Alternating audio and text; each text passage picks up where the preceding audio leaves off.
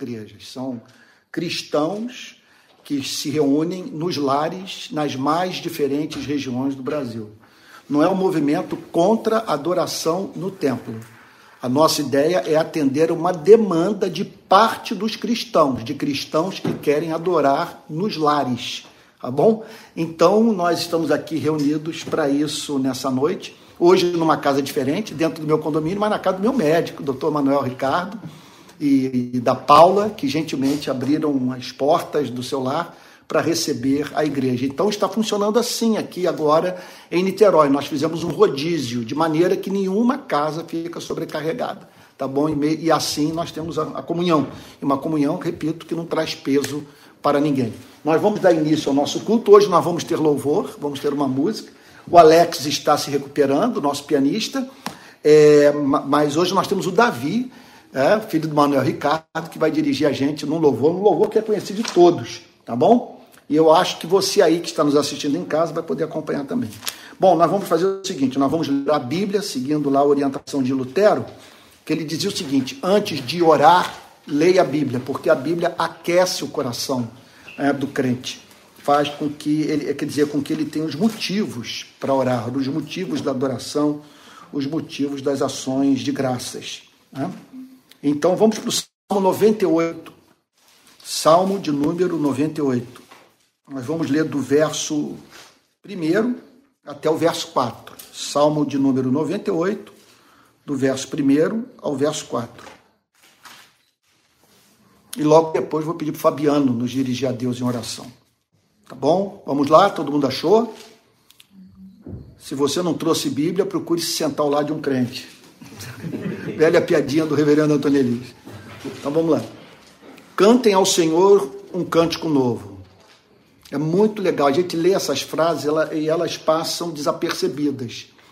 Cantem ao Senhor um cântico novo. O que, é que ele está querendo dizer com isso? Como nós sempre temos motivos novos para adorar a Deus, a nós nos cabe formular um cântico novo, uma nova forma de cantar, uma, uma nova poesia, uma nova composição, porque o amor de Deus é infinito. Por isso que o cântico tem que ser novo. Porque ele tem feito maravilhas. Olha aí, por que, que o cântico tem que ser novo? Porque Deus tem feito maravilhas. Olha, você quer ver uma maravilha? Eu disse isso hoje de manhã no culto das 10. É tente enumerar tudo que teve que dar certo para que você pudesse estar aqui hoje. Não tem como a gente enumerar. Os, os rins, né? Então, é, tinham que estar funcionando, corrente sanguínea, coração, eu tinha que estar alimentado, vestido, ter um lar. Quer dizer, quantidade de necessidade nossa que foi atendida para que nós estivéssemos aqui. Então ele tem feito maravilhas. A sua mão direita e o seu braço santo lhe alcançaram a vitória. É uma linguagem antropomórfica. Então ela, ela está emprestando a Deus mão e braço. Isso aqui é o símbolo da ação divina na história. Com seu braço, com sua mão, ele nos dá a vitória. Né? A vitória, em resposta às nossas orações e até mesmo aquilo que nós não oramos, porque muitas vezes nós recebemos bênçãos pelas quais nós não fizemos pedido nenhum. Né? O Senhor fez notória a sua salvação, manifestou a sua justiça diante dos olhos das nações. Isso encantava muito Israel. Israel vibrava quando isso acontecia quando Deus dava um tratamento ao seu povo que tornava notório para as demais nações que Israel era um povo eleito. Né? Então manifestou sua justiça diante dos olhos das nações. As nações olharam para o acontecido e foram levadas a dizer: realmente o Deus de Israel não é um Deus tribal, é um Deus diferente.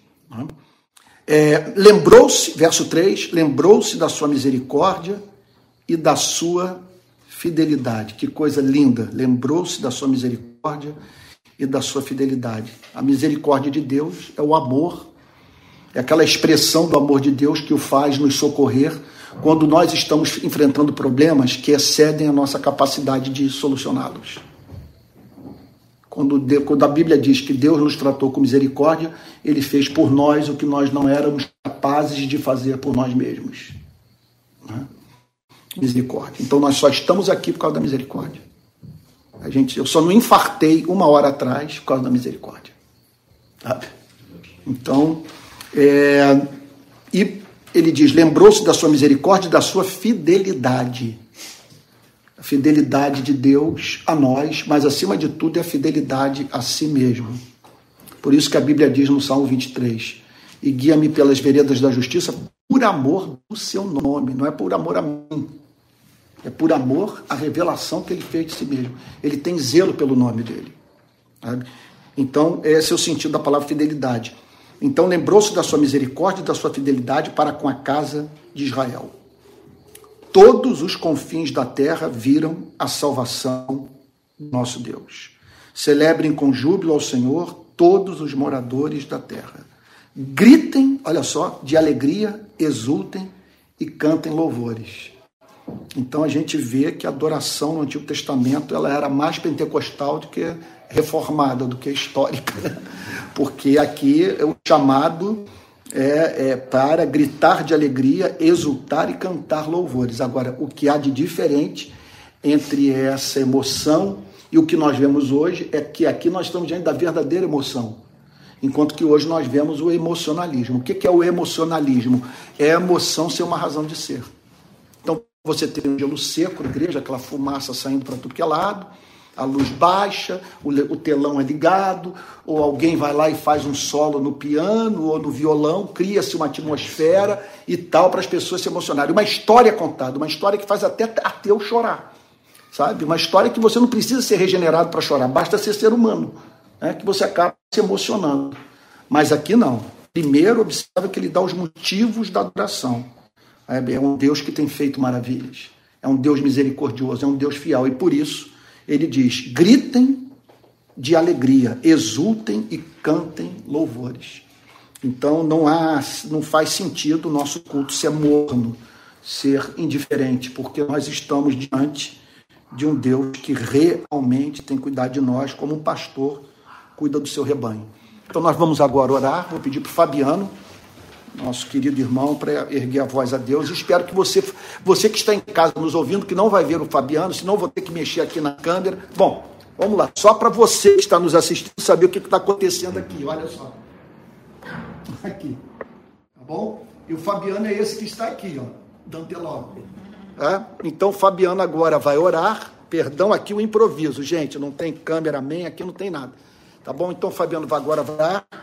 E logo após nós vamos ter um louvor que vai ser dirigido pelo nosso querido irmão Davi.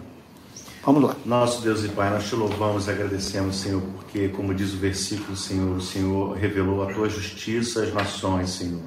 A tua fidelidade, Senhor, o seu amor, Pai. E, e, e recomenda, Jesus, que clamemos, Jesus, e a todos os habitantes da terra. É o que faremos aqui nessa noite, Senhor. Pedimos a Ti, Jesus, a, a tua a tua bênção, Jesus, que tu use, Senhor, o Antônio mais uma vez, como tem usado, Amém. Senhor, todas as noites, todos os domingos, pela manhã, pela Amém, noite. Jesus. Amém. Fale os corações daqueles, Senhor, de muitos que nunca ouviram a tua palavra, Senhor. Amém, meu que Deus. Que esse instrumento, Jesus, das redes sociais sejam multiplicados. Amém, Jesus. Senhor a toda essa nação, a muitos lugares no Brasil e fora do Brasil. Pedimos a Ti, Senhor, a bênção, Jesus, para aqueles que precisam de cura, precisam de uma transformação, precisam de, é, de Amém, Jesus. Que Amém, Jesus. sejam respondidos, sejam abençoados conforme a Tua palavra. Amém, Jesus. Amém. Nós te louvamos, Senhor, por tudo, em nome de Jesus, Pai. Amém. Amém, Jesus. Amém. Vamos lá?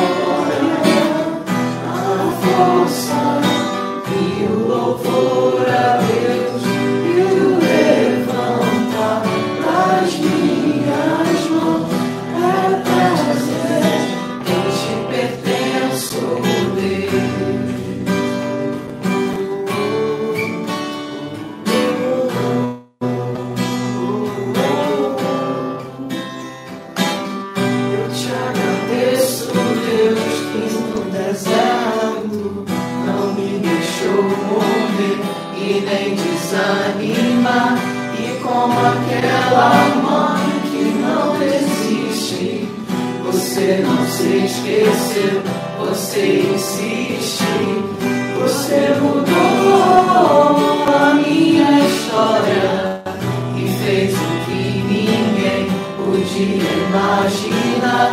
Você acreditou e isso é tudo. Só vivo pra você, não sou do mundo, não.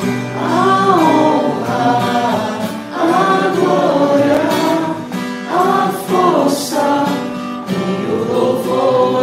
still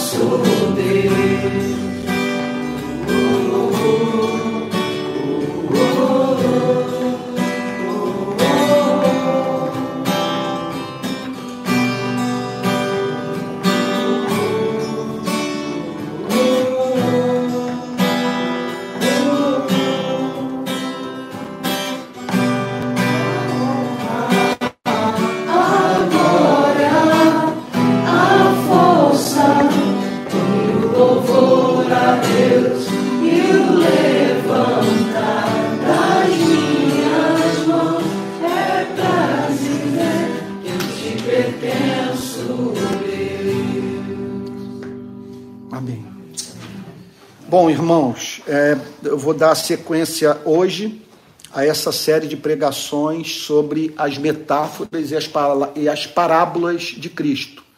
E o que, que eu estou fazendo? Eu estou seguindo a, a, o texto de Mateus, o livro de Mateus. Então, onde eu encontro uma metáfora, onde eu encontro uma parábola no Evangelho de Mateus, ok? Eu separo para servir de base para a, as mensagens da nossa igreja.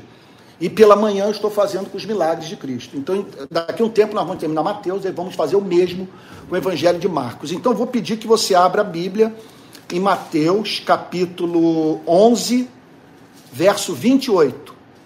Mateus, capítulo 11, verso 28, passagem conhecidíssima de todos.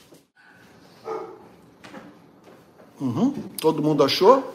Mateus capítulo 11, verso 28. Venham a mim, todos vocês que estão cansados e sobrecarregados, e eu os aliviarei.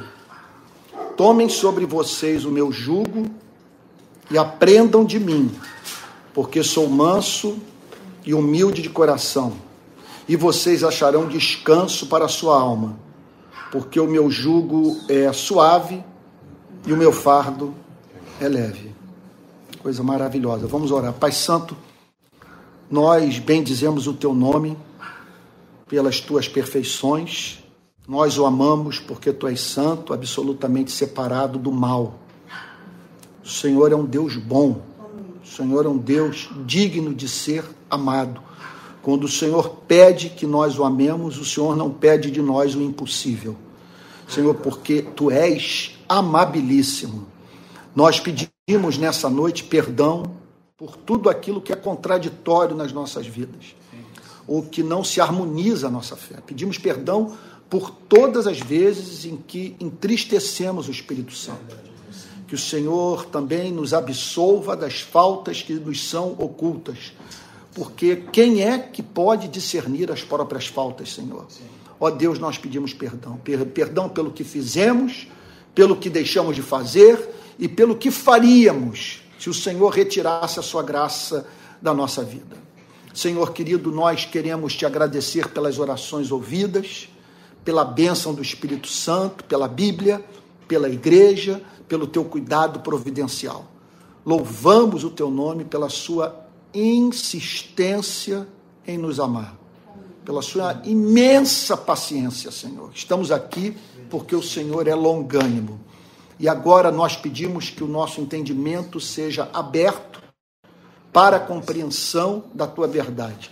Que o Senhor faça conosco o que Atos dos Apóstolos declara que foi feito na vida de Lídia enquanto o apóstolo Paulo pregava. Amém. A Bíblia diz que a mente de Lídia foi aberta para que ela prestasse atenção na mensagem do apóstolo Paulo. Que nossa mente também seja aberta para que possamos ouvir a tua voz por meio da proclamação humana da tua palavra. É o que pedimos em nome de Jesus, com perdão dos nossos pecados. Amém. Amém. Amém. Amém. Essa é uma passagem extraordinária. São textos que revelam o evangelho inteiro. Quer dizer, o evangelho inteiro está nessa, nesse convite de Cristo, que diz assim: Venham a mim todos vocês que estão cansados e sobrecarregados. Então, é um convite para que a humanidade vá a Ele. Portanto, ou nós estamos diante de um charlatão irresponsável, ou estamos perante o convite feito pelo próprio Filho de Deus. Porque é, é de uma irresponsabilidade que não tem tamanho. É uma, é, é uma irresponsabilidade é, é, desmedida um convite desse ser feito para a humanidade sem que haja um propósito, sem que isso represente para nós a satisfação de algo que nós não poderíamos encontrar em outro lugar. Então, esse é o momento da nossa vida que nós temos que fazer uma decisão. Esse convite é um convite irresponsável, feito por um lunático, por um mentiroso, por alguém com síndrome de Messias ou esse convite foi feito pelo Filho de Deus? Então, é algo sem paralelo na história da humanidade, porque todos os pensadores, todos os filósofos, todos os líderes religiosos apontaram caminhos. Jesus foi o único que, em vez de apontar para um caminho, apontou para si mesmo. E o impressionante é essa megalomania para a qual só existe uma explicação ele ser o filho de Deus. Porque se ele não é o filho de Deus, nós estamos aqui diante de um, de um comportamento patológico, megalômano. Porque ele não está mandando as pessoas irem a Deus. Ele está mandando as pessoas se dirigirem para ele. Então, venham a mim. Por que, que eu deveria ir a ele? Aí alguns podem conjecturar da seguinte forma: é, não, eu vou a ele depois de ter lido todos os apologistas. Eu vou a ele depois de ter lido Agostinho, de ter lido Tomás de Aquino, Blaise Pascal, eh, de ter lido Martin Lutero, Calvino, eh, enfim, depois de ter lido Jonathan Edwards, C.S. Lewis, aí eu vou a ele. Eu li Chesterton, eu investiguei, eu, eu, eu, eu, eu, eu me familiarizei com o tema da arqueologia bíblica da credibilidade das Sagradas Escrituras, eu estudei manuscritologia, eu examinei, sabe, das mais diferentes formas, esse caminho que me foi proposto, a fim de chegar à conclusão de que, de fato, Jesus é a verdade. Ele é o único caminho. Você sabe que eu acreditei nisso durante muito tempo e acho que isso tem um valor. Então, no início da minha conversão, eu me via lutando com dúvidas infernais infernais, eu não tenho como descrever as dúvidas que me assolavam a fé. Assim, era um negócio incessante, eu não tinha trégua. E, e o pior, né? Eu queria crer. Eu nunca desejei não crer. É claro que, como um, um, um rapaz recém-saído da adolescência, com 20 anos de idade, que vivia ambiente da praia, eu queria o que me ajudasse a manter a vida que eu vivia sem culpa. Então, me era interessante, sob alguns aspectos, não crer. Porque se eu caísse na descrença, eu ficaria livre da culpa que me assolava em razão da vida que eu vivia. Agora, acontece que teve uma coisa que foi muito mais forte naquele início de vida cristã do que o desejo de pecar. foi o desejo de ter sentido para viver. E eu sabia que eu só encontraria sentido em Cristo. Porque, para mim, com 20 anos de idade, 20 anos, isso é impressionante que tem acontecido na minha vida naquela fase. Que eu não, eu não era uma pessoa familiarizada com o mundo da, da filosofia. Eu não era uma pessoa dada às questões filosóficas. Simplesmente, simplesmente essas questões começaram a aparecer na minha mente aos borbotões. E eu passei a desejar sentido para viver. E eu entendi logo no início que esse sentido para viver passava pelo encontro com um ser que me amasse e fosse todo-poderoso. Por que isso? Porque não é felicidade aquela que se teme perder. Se eu temo perder a felicidade, eu sou infeliz. Agora, quem pode bancar uma felicidade que não se teme que seja perdida? Só um ser todo-poderoso e que tem interesse pela minha vida. Então me desesperava por crer, porque eu sabia que era ou a fé ou um vazio existencial insuportável. Sabe? E assim fui lendo todos os apologistas. Adriane, a gente começou a namorar nessa fase e eu não parava de comprar livros. Eu fui vender plano de assistência médica em São Gonçalo, eu pegava todo o dinheiro da venda e ia para uma livraria que havia no centro do Rio, na, ali na Praça Mauá, e comprava livros. Eu me lembro que eu pegava as barcas carregado de livro e livros sobre apologética, livros que me ajudassem a crer. É. Então, esses livros foram de grande ajuda, mas não foram suficiente. Eu diria que uma das coisas, uma das experiências mais importantes que eu tive, eu tive na Praia Grande, Arral do Cabo. Eu andando com essas dúvidas que não paravam de vir, eram, acabou que o diabo virou um grande amigo. Eu, eu sou até hoje muito grato a Deus por esse demônio que não me dava sossego, porque esse demônio me botou para estudar, esse demônio me botou para orar, esse demônio me botou para não aceitar respostas fáceis e para ser exato no meu pensamento. Então, eu não sei porque ele gastou tanto tempo comigo. Mas o serviço que esse espírito do mal prestou a mim é de valor incalculável, porque as dúvidas, as dúvidas vinham no momento da oração, todos orando, e eu abri o olho e falei, cara, será que isso aqui é verdade mesmo? E um horror, um inferno, mas eu queria crer. Esse é o ponto. Eu queria crer. Na verdade, hoje eu acredito o seguinte, que uns não querem crer e outros querem crer. E que há, conforme diz, eu acho que Pascal que disse isso, a obscuridade, se foi Pascal, a obscuridade suficiente para justificar a descrença para aqueles que não querem crer, e a luz suficiente para justificar a fé na vida daqueles que querem crer. Aí eu me lembro que eu estava em Arraial do Cabo, na Praia Grande, andando com as minhas dúvidas na beira da Praia Grande. Eu tinha ido na direção de Monte Alto, como quem vai lá para Maçambaba, e, na, e no retorno, indo, vindo de Monte Alto, na direção da, do Pontal do Atalaia, eu tive uma visão. Não essa visão que se costuma ter, que, quer dizer, que, que as pessoas costumam testemunhar que, que tiveram, que viram então o céu aberto e os anjos e tal. Eu não sei como essas pessoas têm tanta visão dessa natureza, porque na Bíblia quem tem esse tipo de visão desmonta.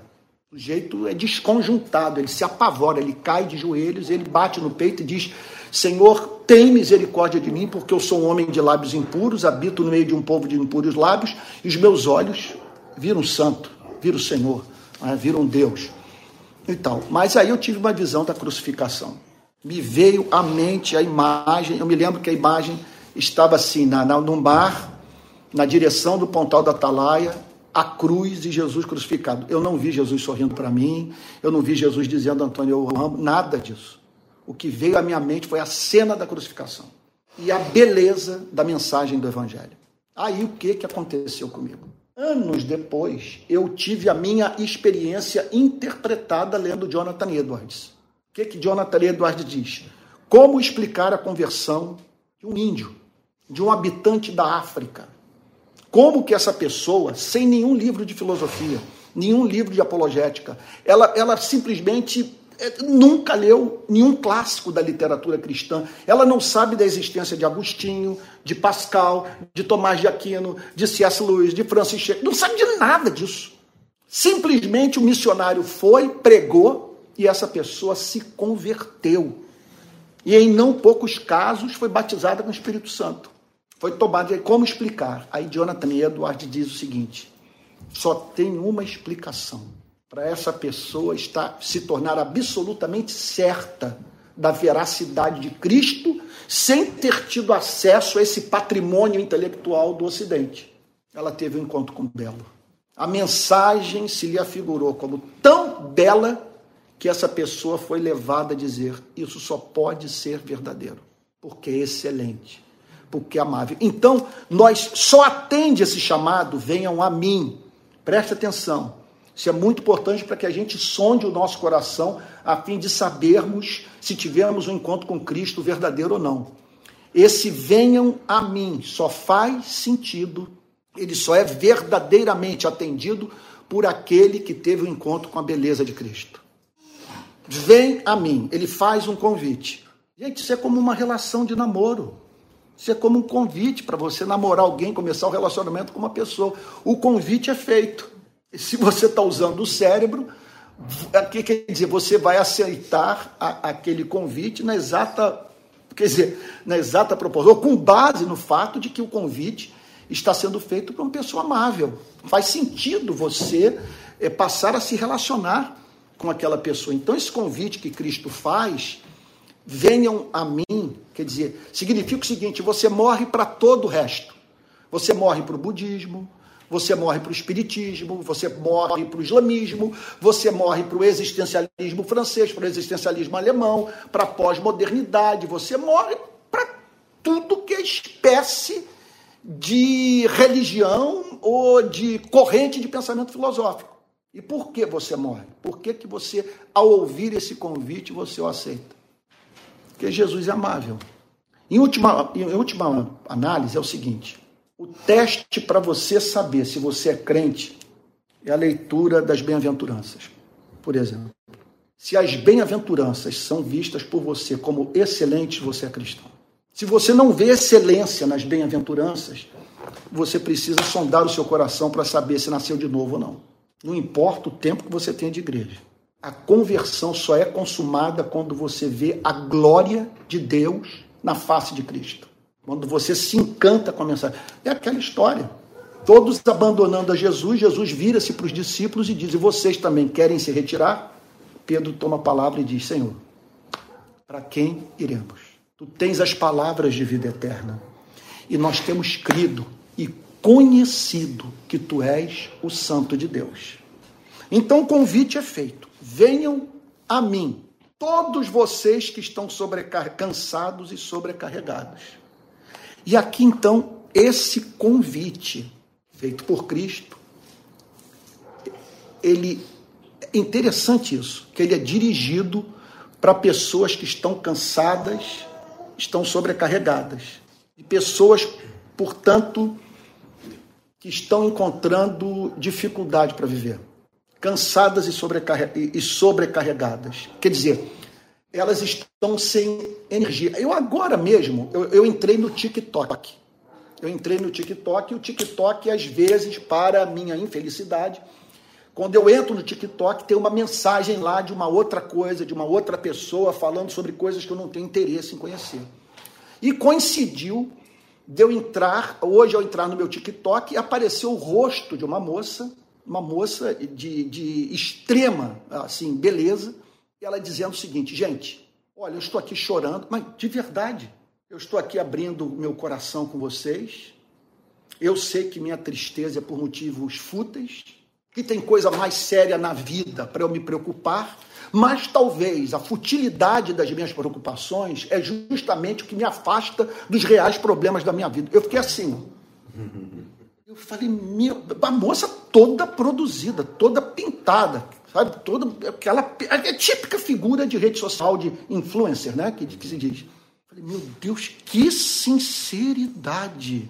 E justamente no dia que eu ia pregar, sobre, é, é, eu senti claramente o Espírito Santo botou aquela moça no meu caminho para eu me lembrar na mensagem de hoje desses que estão cansados e sobrecarregados. Esse cansaço, essa sobrecarga, pode ser por um mundo de motivos. Pode ser, por exemplo, de você estar vivendo sob um regime espiritual opressivo. Você não conheceu Deus, você conheceu o diabo, travestido de Deus. Você não conheceu Cristo. Você conheceu é Moisés vestido de Cristo. Você conheceu um ser horroroso, um ser que não encanta, um ser que só perturba, que não traz paz nunca. Você pode estar sobrecarregado por causa disso. Você vê que quando Jesus prega essa mensagem, ele prega num contexto em que ele diz para a liderança religiosa judaica: vocês colocam fardos sobre os ombros das pessoas insuportáveis. Vocês estão botando na boca de Deus o que Deus nunca falou. Quem tem contato com você enlouquece. Quem tem contato com vocês adoece. Vocês são uma fábrica de produção de neurose.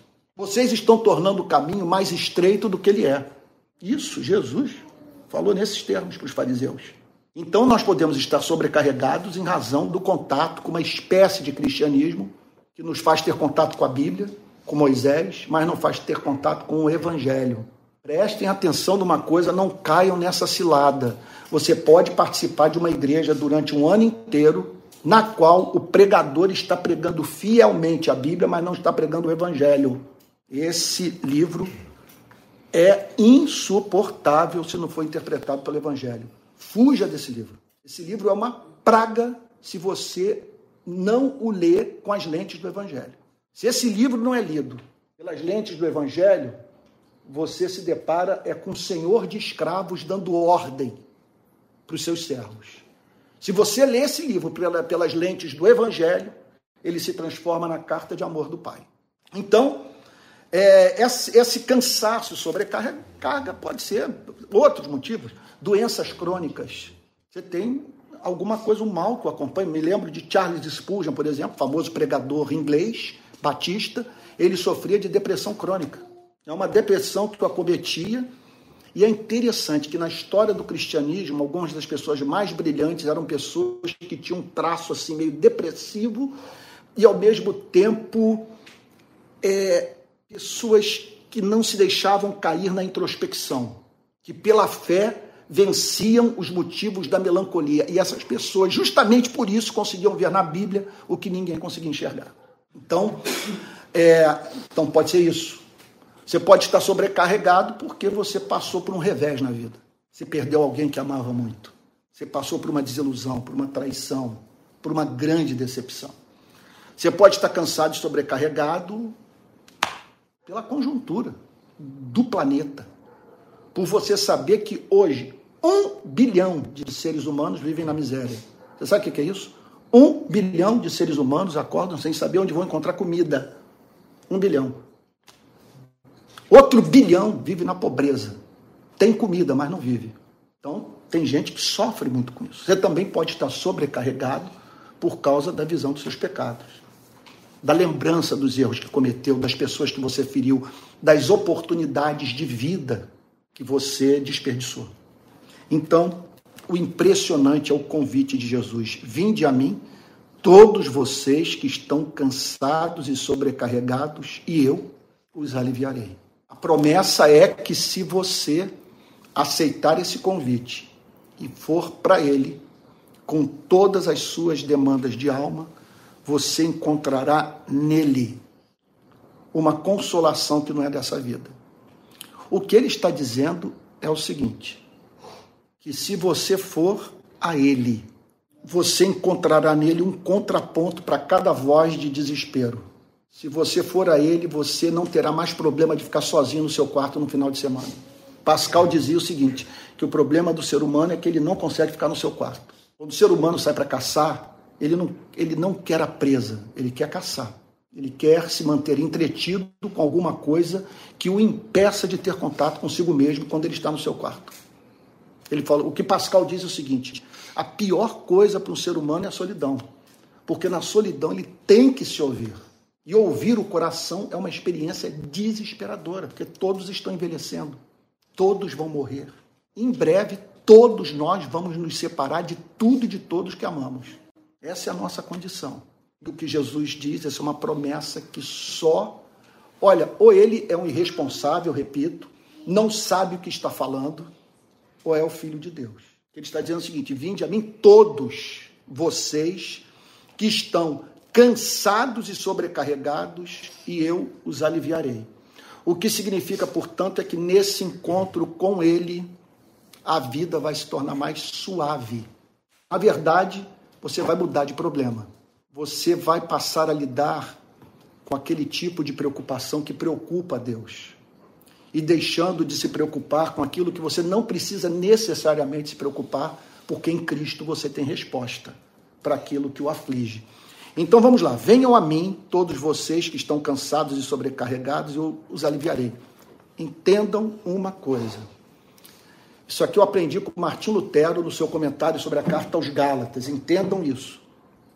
Sempre que estivermos tomados de remorso, com desejo de voltar na, no passado e, e desfazer o que nós fizemos, sempre que nós nos sentirmos humilhados, envergonhados, sabe, tomados de desejo de recomeçar.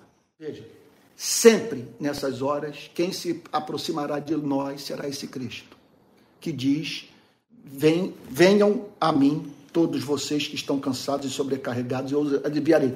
Se o Cristo que se aproximar não for esse, não é Cristo. E ele prossegue dizendo: Tomem sobre vocês o meu jugo e aprendam de mim. O que, que ele quer dizer com tome sobre vocês o meu jugo?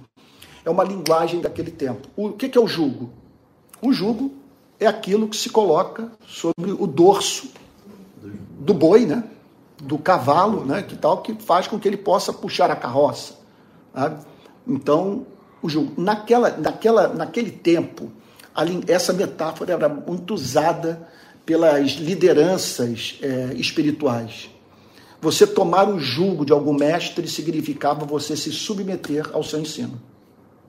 Com isso, nós estamos diante de uma, como é que eu poderia dizer? A palavra não é dica, embora seja uma dica. Nós estamos diante da sabedoria bíblica, da pura sabedoria bíblica. A Bíblia, tá, o que ela está dizendo é o seguinte: seja quem for que você tenha escolhido para determinar o curso da sua vida, veja só, o relacionamento com essa pessoa representará alguma espécie de jugo que você vai ter que colocar sobre seus ombros. O que o Novo Testamento nos ensina é que há algumas espécies de jugo que nos envergam, que machucam, que oprimem, que tornam a vida um verdadeiro fardo. Então, o Senhor Jesus nos chama para tomarmos o seu jugo e aprendermos com ele. Então, são formas diferentes de falar a mesma coisa. Tomem sobre vocês o meu jugo, se submetam, se submetam aos meus ao, ao, aquilo que eu lhes digo. Tomem sobre vocês o meu jugo e aprendam de mim.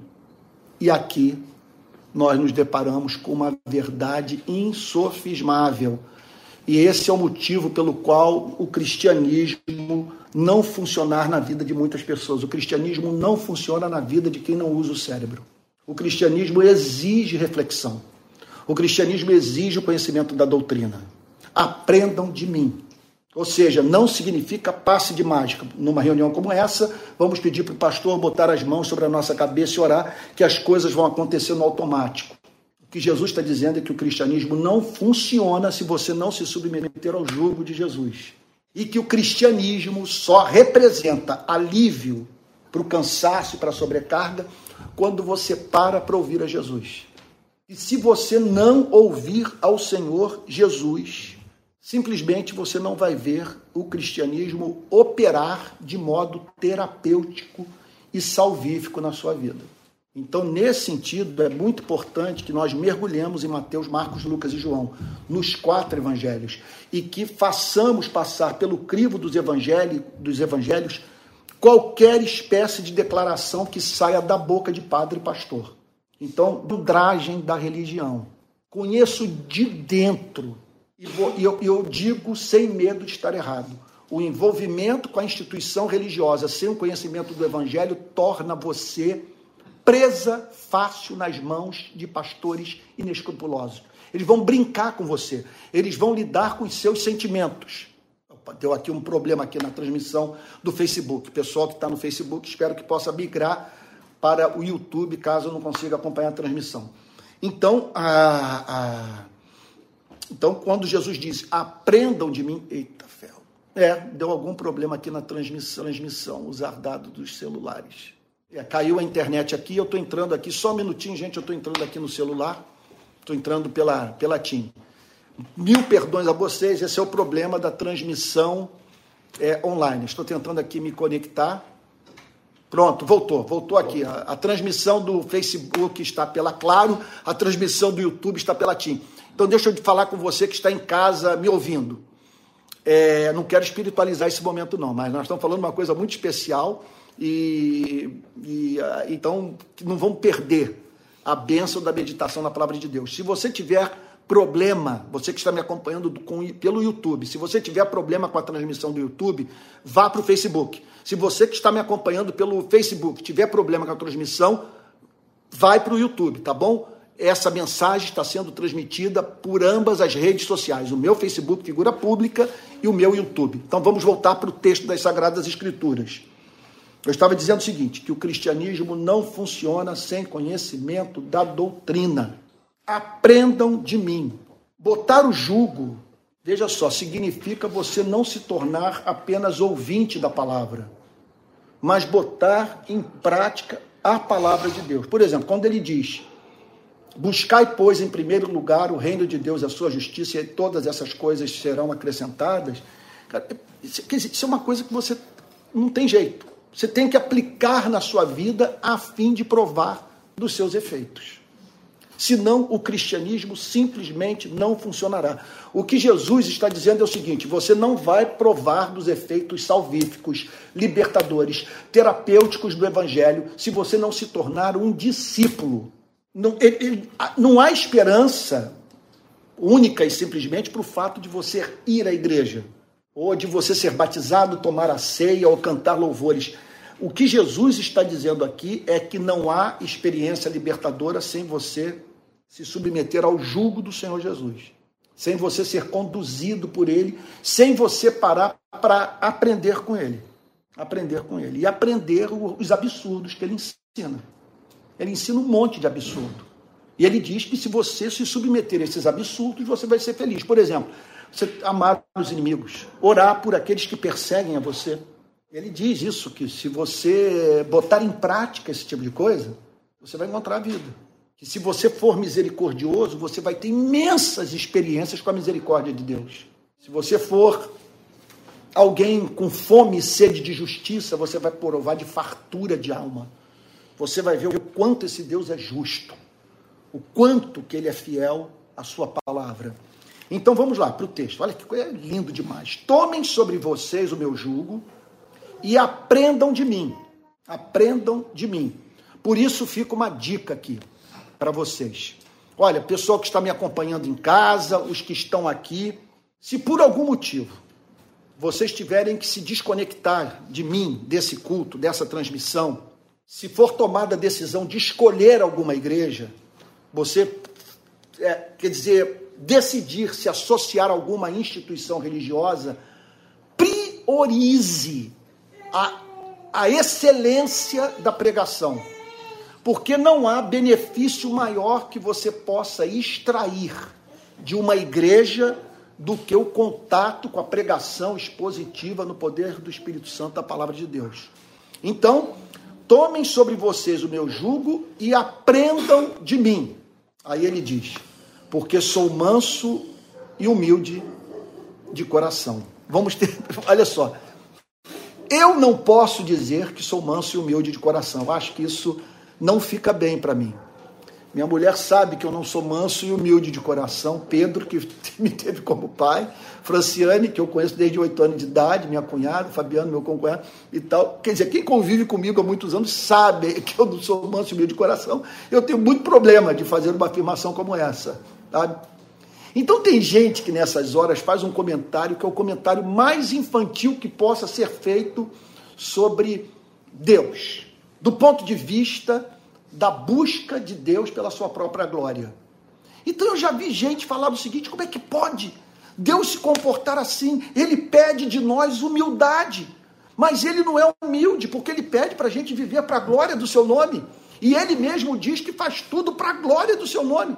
Mas, gente, o que é pecado na minha vida, na vida de Deus, é exigência moral. Ele tem que viver para a glória do seu nome, porque não tem nada mais excelente do que ele. É como disse uma missionária baiana para mim, lá no, no, no, trabalho missionário que eu fui fazer no Nordeste. Antônio, Deus é tão bom, tão bom, tão bom, que se houvesse um melhor do que ele, ele mesmo apontaria, ele mesmo diria. Ele não tem para quem apontar. A iniquidade de eu dizer que eu sou manso e humilde de coração consiste no fato que eu vou estar desviando a atenção das pessoas de Deus para mim. Eu não posso fazer isso porque tem alguém mais excelente no universo para quem eu possa apontar. Então eu posso dizer: tire os olhos de mim, porque tem alguém que é mais excelente, humildade. Tem mais, é, é, tem alguém que é, é, é doce numa extensão que você não pode imaginar. Se você fizer algumas coisas no seu relacionamento comigo, você vai ver a manifestação de um lado meu que eu até mesmo não conheço. Você vai se decepcionar comigo, mas com ele não. Então, o que, que ele quer dizer com sou manso e humilde de coração? O fundamento do convite é esse: tomem sobre vocês o meu jugo, o meu jugo e aprendam de mim. Se submetam à minha palavra, porque sou manso e humilde de coração. O que é sou manso e humilde de coração? Eu não vou tratar vocês com aspereza. Eu não vou pedir idiotices da parte de vocês. Eu não vou inviabilizar a vida de vocês. Eu não vou tornar a vida de vocês um suplício. Quem faz isso é o pastor. Quem faz isso é o padre, quem faz isso é a instituição religiosa. Tomem o seu jugo, tome o meu jugo, aprendam de mim, porque sou manso e humilde de coração. Que significa o seguinte: que ele vai tratá-lo com doçura, vai tratá-lo com amabilidade, que ele vai pedir de você o que é razoável. E que quando ele diz eu sou manso e humilde de coração, ele está dizendo o seguinte: você vai encontrar nele solidariedade você vai encontrar nele simpatia. Eu acho que há um espaço, até mesmo nessa relação, para você dizer algo do tipo: Meu Deus, novamente eu cometi esse vacilo. É inexplicável. Por que nós não pensarmos na possibilidade dele se colocar do nosso lado e dizer o seguinte: Olha, contudo, eu me alegro com seus esforços. Você está procurando se superar. Sabe, você não pense que eu não estou vendo a sua luta. Como disse S. Lewis, nem sempre Deus nos concede a graça para vencer o pecado. Muitas vezes ele nos concede, em vez da graça para superarmos o pecado pontual, a graça para continuarmos lutando, até que venha a superação. Porque às vezes essa fragilidade moral cumpre um papel muito importante na nossa vida, nos torna mais dependentes da graça de Deus. Por isso que essa semana eu botei como título provocativo de uma pregação a graça no adultério. Aí um monte de gente, graça no adultério e tal. Graça no adultério. Porque pense na história da mulher adúltera. É uma história surreal. Porque, veja só, ela vacilou com o noivo dela ou com o marido dela. Ela era noiva ou tinha um homem. Ela foi considerada adúltera porque ela havia saído com uma outra pessoa. Aí a história toda, toda vocês conhecem. O pastor da igreja presbiteriana, não sei de onde, o pastor Batista, pastor assembleiano, olhou para a Bíblia e disse o seguinte: está aqui, ó. O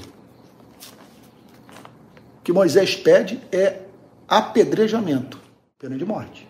O que, que você diz? Qual era a intenção deles? A mínima consideração pela mulher. Trazer a mulher para o templo, expor a sua iniquidade publicamente. Tá? E não apenas isso né, testar a Jesus, porque eles queriam jogar Jesus contra Moisés e encontrarem uma forma de acusar Jesus, de chamar Jesus de herege. E aí Jesus faz algo surpreendente. É uma revolução, é o lado progressista do evangelho. Preste atenção nisso. Preste atenção nisso. Jesus dá um pito em Moisés, ele desautoriza Moisés ele simplesmente diz o seguinte: cessou o tempo de Moisés. Partes inteiras do Antigo Testamento não tem mais sentido para vocês. Eu conheço o livro de Levítico. Eu sei o que que na teocracia judaica foi prescrito por Moisés. Agora eu quero dizer para vocês que vieram pelo caminho olhando para as coxas dessa mulher, para os seus seios. Vocês que que gostariam de ter estado no lugar do homem com que ela foi para a cama, que quem aí entre vocês não tem pecado, que seja o primeiro que atire pedra. Então, o texto descreve todo mundo saindo em silêncio. Que a palavra veio com poder. A palavra não voltou vazia. Foi o martelo que esmiuça a penha. Levaram uma pancada. E aí foi todo mundo em silêncio. Há quem diga que quando ele se curvou para escrever na areia, eu não, sou não quero ser dogmático em relação a isso, que ele estava botando lá os pecados de cada um, dizendo Jacó, adúltero, é, sei lá, Isaac, ladrão. Não, não, não, não, nós não temos autoridade para dizer isso. Mas uma, uma, o que eu acho impressionante é ele ignorar os caras, ele volta a escrever, ele ignora a religião. Ele ignora o pastor batista, que veio com o pastor assembleiano, com o pastor presbiteriano e tal, para destruir a vida humana com a Bíblia na mão. Ele estava usando a Bíblia para matar uma pessoa. Aí, depois de desautorizar a Moisés, Jesus vira-se para a mulher e diz: Ninguém te condenou, nem eu tampouco te condeno, agora vai, não peque mais. Aí, o que, que você tem ali depois daquela história toda? Isso é um mistério. O marido traído, depois daquele adultério, ele passaria a ter uma, uma mulher melhor do que a que tinha.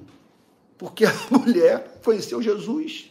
Ela foi tornada melhor. Agora, vai dizer isso para um homem. Ele receberia dentro de casa uma mulher santa que teve um encontro com Cristo. E a providência divina usou o adultério para ela se aproximar de Cristo. Quer dizer, a graça de Deus transformou o pecado em, em, em, em, reprocessou o pecado. É claro que o salário do pecado é a morte. É claro que você fazer isso é uma coisa que nós somos responsáveis por quem cativamos. O texto não está nos estimulando a prática do pecado. O que ele está dizendo é que a graça é maior do que os nossos pecados.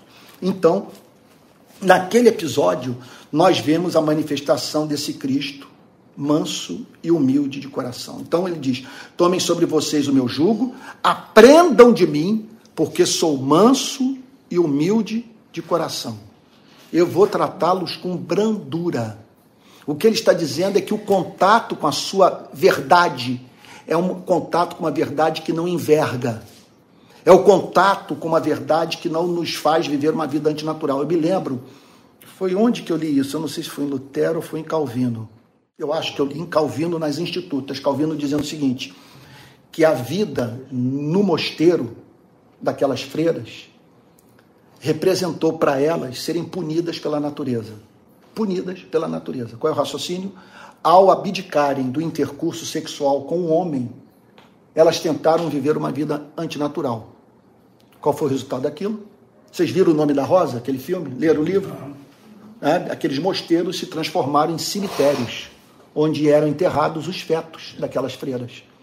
Elas tentaram viver uma vida antinatural. Elas se esqueceram daquilo que, John, que John Stott veio dizer tantos anos depois.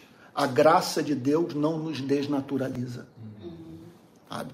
Então, aprendam de mim, porque sou manso e humilde de coração. Se, se o cristianismo se tornar assim opressivo, se não há espaço para o riso, se não há espaço para o lúdico, se não há espaço para piada até mesmo, você não está seguindo Jesus. E todos nós sabemos que nada disso é incompatível com o verdadeiro compromisso com a causa de Deus. E aí Jesus prossegue, e vocês acharão descanso para a sua alma. Acharão descanso para a psique. O que, que significa? meu Deus do céu, isso é extraordinário. Acharão descanso para a alma. Não é que você não vai ter mais problema, mas você foi restaurada na sua vida a capacidade de você ficar sozinho dentro de casa. Você não tem que botar a televisão no Netflix. Você pode conversar consigo mesmo. Você pode praticar aquilo que Agostinho chamava de solilóquio né? é o diálogo consigo mesmo, em solitude. Você pode dizer para si mesmo, porque estás abatido a minha alma, porque te perturbas dentro de mim, espere em Deus, pois ainda o louvarei. Então, porque sou manso e humilde de coração, e vocês acharão descanso para a alma. Descanso para a alma. No limiar do nascimento da cultura ocidental, Agostinho declarou: Tu nos fizeste para ti e o nosso coração não encontra descanso enquanto não descansa em ti. E aqui Jesus está apresentando o fundamento da saúde mental dos seres humanos. Você só tem descanso de alma. Veja, não é quando você crê em Deus. Você tem descanso de alma quando você se submete ao jugo de Jesus. Quando você aprende com Jesus. Quando você se aproxima de Jesus, pressupondo que ele é manso e humilde de coração. E que a meta dele é você encontrar descanso para sua alma.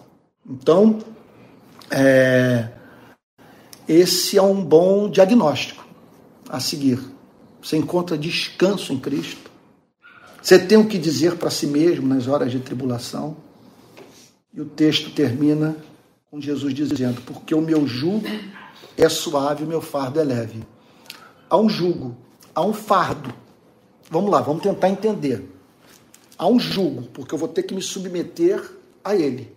É alguma coisa que, eu vou, que vai estar sobre mim. Há um fardo, há um peso, há uma consequência. Eu estou, eu passei a seguir alguém, eu não sou mais dono da minha vida. Isso é um fardo. Eu tenho que seguir a vontade de um outro. E a minha oração tem que ser um monólogo, tem que ser ele orando para si mesmo através de mim, porque eu devo desejar aquilo que de antemão ele quer me dar. Isso é um fardo. Agora, o que ele diz é: o meu jugo é suave e o meu fardo é leve. Não vai machucar vocês, porque eu não vou chamá-los nunca para viver uma vida antinatural. Eu não vou chamá-los para a prática do absurdo. Eu não vou. Vocês nunca se verão diante de uma situação para a qual dirão: isso não faz o mínimo sentido, isso é ridículo. Isso é ridículo. É que nem, sabe, outro dia eu, eu andando de carro para São Paulo e vi aqueles peregrinos indo para Aparecida. Até hoje eu não entendo. Como quem administra aquela instituição, como é que ele não vai ali para Dutra e para ali e, e, e, e se dirige para aquele, aqueles peregrinos para dizer o seguinte: vocês não entendem o que vocês estão fazendo? Se o Deus que existe está pedindo de vocês a prática dessa tolice, vocês estão andando a 500 quilômetros descalços. Por que 500 quilômetros descalços no asfalto?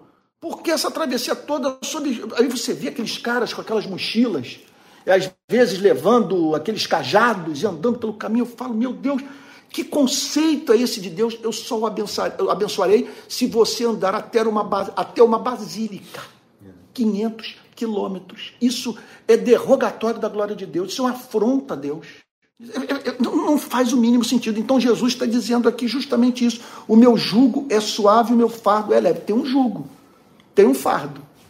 Amar inimigo é um fardo. Orar por aqueles que nos perseguem é um fardo. Cuidar dos pobres é um fardo. É um fardo.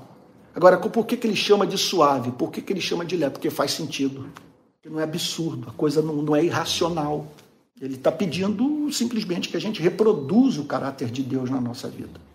Sabe? Que a gente viva o belo, que a gente encarne a vida que o próprio Cristo vive. Então, que nessa noite, todos os que estão me ouvindo em casa, que estão me ouvindo aqui, que todos nós tomemos essa decisão, quer seja pela primeira vez, quer seja pela segunda, pela centésima vez, de aceitar o convite, de ir para Ele mas tem que ser um ir inteligente. Eu vou porque isso faz sentido. Eu vou porque ele é excelente. Eu vou porque ele é amável. Eu vou porque ele não pede de mim bizarrice. Eu vou porque eu encontro nele o que eu não posso encontrar em nenhum outro lugar. Eu vou porque eu não sou louco de me submeter a uma outra pessoa. Porque se o jugo dele não está sobre você, quem é que está conduzindo sua vida? Tem alguém. Tem alguém. Não pode ser um cantor desses que estão aí no, no Rock in Rio, sei lá. Algum roqueiro, alguém assim que, sabe, não faz o mínimo sentido. Né? É isso. Vamos orar então? Vamos falar com Deus.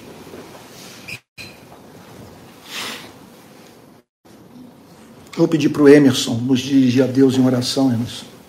Por favor. Aqui, Emerson. Vou passar aqui o celular para que a gente veja o Emerson orando.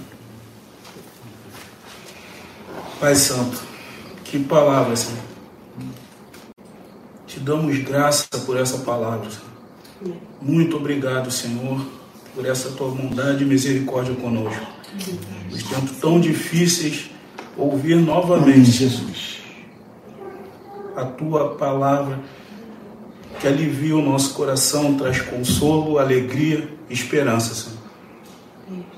Venha à memória, Senhor, aquelas palavras que tu falou através do profeta Jeremias, Senhor. Que maldito do homem que confia no homem, É porque seria como um arbusto no meio do deserto. Sim, meu Deus. Mas bem-aventurado, Senhor, aquele que tem a Ti como esperança e como conforto, porque seria como árvore plantada, Senhor, na beira do riacho, Amém, no Senhor. qual, Senhor, mesmo durante o pior sol, Senhor, as suas folhas continuariam verdes, e mesmo na seca, continuaria dando fruto, Senhor. Muito obrigado, Senhor, por essa palavra. Amém, Senhor. Amém. Te agradeço, Pai Santo, por no- pelo nosso Senhor Jesus Cristo. Amém, Porque Senhor. antes de dizer essas palavras, ele disse: Graças te dou, ó Pai, por ter revelado isso aos pequeninos. Sim, meu Deus. Muito obrigado. Porque somente, Senhor, quem conhece o Pai, o Filho e aquele a que ele revela, Senhor. Muito obrigado, Senhor, Sim, meu Deus. por essa palavra tão maravilhosa, Senhor. Sim, meu Deus. Pai Santo, Senhor rasgue o nosso coração e que nós permitamos ser rasgados, Senhor, pela tua palavra. Sim, meu Deus. Para que nasça um coração novo, Senhor. Temente a Ti, que te ame, Senhor, de todo o coração, de toda a força, de todo o entendimento. Amém, Que possamos, Senhor, passar por esse jugo, Senhor. Porque Amém, a coisa Senhor. mais difícil é realmente vestir esse jugo. Sim, meu Deus. Não queremos nos afastar de nós mesmos, não queremos morrer para nós mesmos. Sim, meu Deus. Contudo, Senhor, Tu és maravilhoso, Tu és belo, Sim, meu Deus. Tu és majestoso, Senhor. Sim, meu Deus. Sim, meu Deus. E termina essa, essa oração repetindo aquilo que Pedro falou para Jesus. Para onde, para onde iremos? Senhor? Tu tens a palavra de vida eterna. Amém, Senhor. Muito obrigado, Senhor Jesus. Amém, Que a tua igreja escute, Senhor. Não somente com os ouvidos, mas que isso entre no coração. Amém, Senhor. Para sairmos dessa iniquidade que estamos fazendo contigo. Amém, Senhor. Em nome Amém. de Jesus, te agradeço mais uma vez por essa palavra. Senhor. Amém, meu Deus. Amém. Amém, Senhor. Amém. Amém. Irmãos queridos, nós estamos chegando ao final e agora eu quero me dirigir àqueles que estão nos acompanhando de todas as partes aí do Brasil. Eu posso dizer que é milhares de pessoas, porque tem aqueles que estão assistindo agora ao vivo e vale a pena lembrar que quando a gente vê uma visualização, na verdade, essa visualização pode representar um grupo. Então, o número é muito maior do que o número de visualizações que aparecem. E depois também a gente tem percebido que o número de pessoas que, que ouvem a mensagem é o triplo das que ouviram é, ao vivo que fica durante a semana, o número de pessoas, de visualizações só vai crescendo, louvado seja o no- o nome do Senhor, por aqueles que estão sendo alcançados. Então eu estou pregando aqui para poucos, mas eu estou falando para milhares, pela graça divina em razão dessa, desse instrumento maravilhoso que são as redes sociais. Olha, eu quero dizer para todos que nós nos encontramos todo domingo, nós temos reuniões, cultos online, todo domingo, às 10 da manhã, e às 18 horas. Ah, graças a Deus aí pelas manifestações de amor. Amém, que bênção. Gente de todas as partes do Brasil mandando mensagem. Que bom. Então nós nos encontramos todo domingo, 10 da manhã, e domingo, às, às 18 horas. Caiu a conexão da internet, da, da, do Facebook novamente. Bom, é, então, domingo às 10, domingo às 18, e durante a semana, um mar de mensagens, de vídeos que são gravados e tal, e, e pronto, de formas as mais diferentes, você ser edificado. Entre elas tem a Escola de Discípulo, que é um curso de, sobre teologia que está à disposição de todos. Daqui a pouco eu vou botar o link aí para você, para você entrar na Escola de Discípulos, tá bom? É, é, isso. Olha, nós precisamos de contribuição, não gastamos muito dinheiro, porque não temos templo, não temos prédio, não temos nada disso, sabe? Então, mas temos algum custo. Nós temos que pagar é, contador, nós temos que pagar tesoureiro, nós temos que pagar pessoas que estão é, nos ajudando. Nós temos trabalhos sociais, foi com dinheiro arrecadado aqui que eu pude ajudar já algumas pessoas é, é, no nosso trabalho de humanitário pelo Rio de Paz em, em, em locais pobres, tá bom? Então é isso. Se você puder ajudar, eu não tenho aqui de cabeça o número da nossa conta bancária, do nosso Pix. É um número novo, nós já temos CNPJ, não sei se alguém está botando aí, se pode botar, me ajudar aí. Mas se você quiser saber o número do nosso Pix, daqui a pouco ele vai estar nos comentários ou na descrição ali do, do, do, do YouTube, tá bom? Então aguarde aí que daqui a pouco eu vou botar o número do Pix, nós precisamos dessa ajuda. Não precisamos de muito, nós precisamos de alguma coisa para manter o trabalho em funcionamento. É bem verdade que o dinheiro que entrar nós vamos investir na obra de Deus de uma forma ou de outra. Tá bom? Nossa meta é não ter um só membro da nossa rede de pequenas igrejas passando necessidade. Nós queremos que todos vivam com dignidade, tá bom? E a partir dessa sobra de dinheiro que não vamos gastar, repito, o recurso é, que aparece com aquilo que nós não estamos precisando, né? Então é isso. Espero que Deus tenha abençoado muito a sua vida. Ah, deixa eu dizer mais uma coisa. Nós consideramos como membro da rede de pequena igreja aquele, veja só, aquele que entra no nosso grupo de Telegram.